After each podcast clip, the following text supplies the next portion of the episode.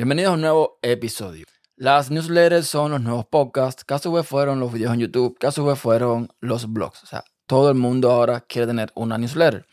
Y viendo yo a Emilio Cano, a Pedro Sánchez, a toda esta gente con sus newsletters, dije, bueno, deja probar Review o Revue, que es el servicio que compró Twitter para todos estos newsletters, a ver qué tal funciona, a ver cómo va todo y todo el cuento. Y bueno, ya, para probar.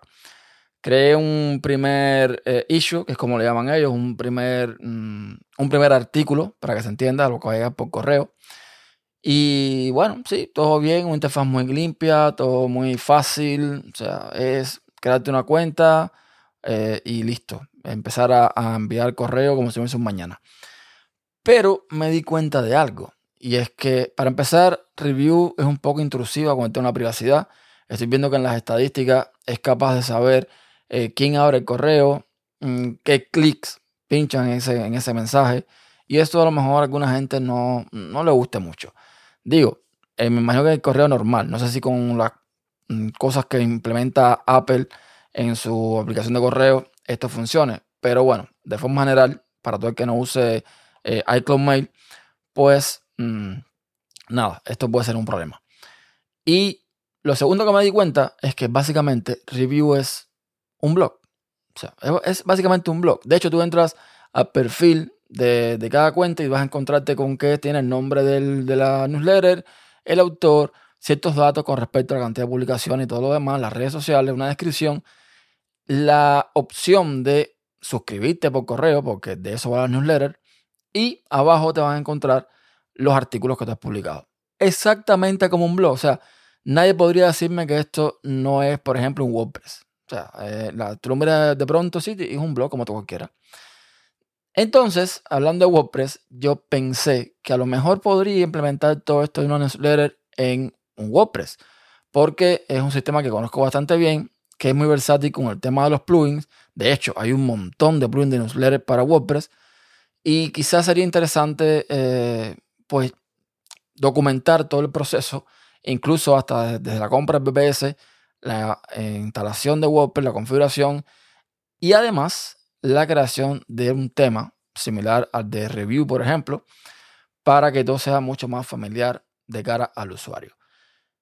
Voy a darle taller a esto porque como proyecto me parece interesante, un, simple reto, mm, ver si soy capaz de eh, implementar mi propia newsletter usando WordPress, ya que tengo VPS, ya que tengo WordPress instalado, ¿por qué no reutilizar lo que está? Y además porque WordPress ofrece algo que Review no ofrece.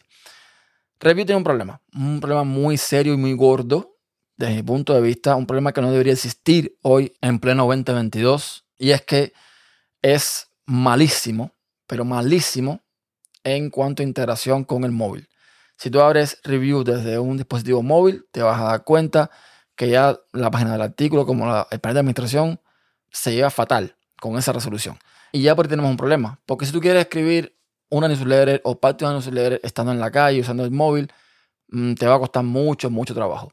Aquí WordPress gana porque tiene una aplicación para el móvil, una aplicación creo que es nativa, muy buena, funciona muy bien y básicamente es lo mismo. O sea, se puede sentir como que estarías matando moscas a cañonazo, pero es que de toda la vida, yo creo que en WordPress.com permitía hacer esto, de que tú escribías y le podía llegar a los suscriptores el artículo por correo. O sea, esto no es nuevo.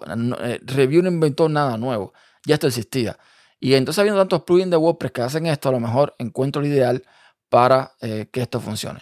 Hay que tener en cuenta algunas cosas, como que hay que configurar bien el servidor para que los correos lleguen sin problema. El, todo el tema del dominio para que no llegue a spam los correos. Como bien me señalaba Ishan Shade en Twitter, pero creo que esto es posible hacerlo y como digo, espero documentarlo para todo el que quiera hacerlo también por esta vía lo pueda hacer.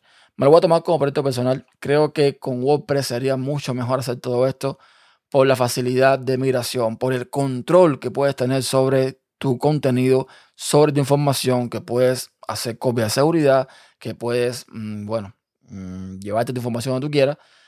Y sobre todo por el tema también de la privacidad. Porque aunque perdamos todo el tema de las estadísticas y mm, todo el cuento, creo que mm, de cara a la privacidad del usuario mm, es más agradecer tener un sistema como este y no uno que te esté diciendo dónde diste clic, cuándo diste clic, y etcétera, etcétera, etcétera.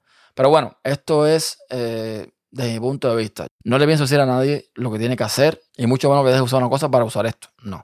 Esto es un proyecto personal que, que voy a, a emprender. Así que nada, por aquí lo dejo y hasta el próximo episodio. Chao.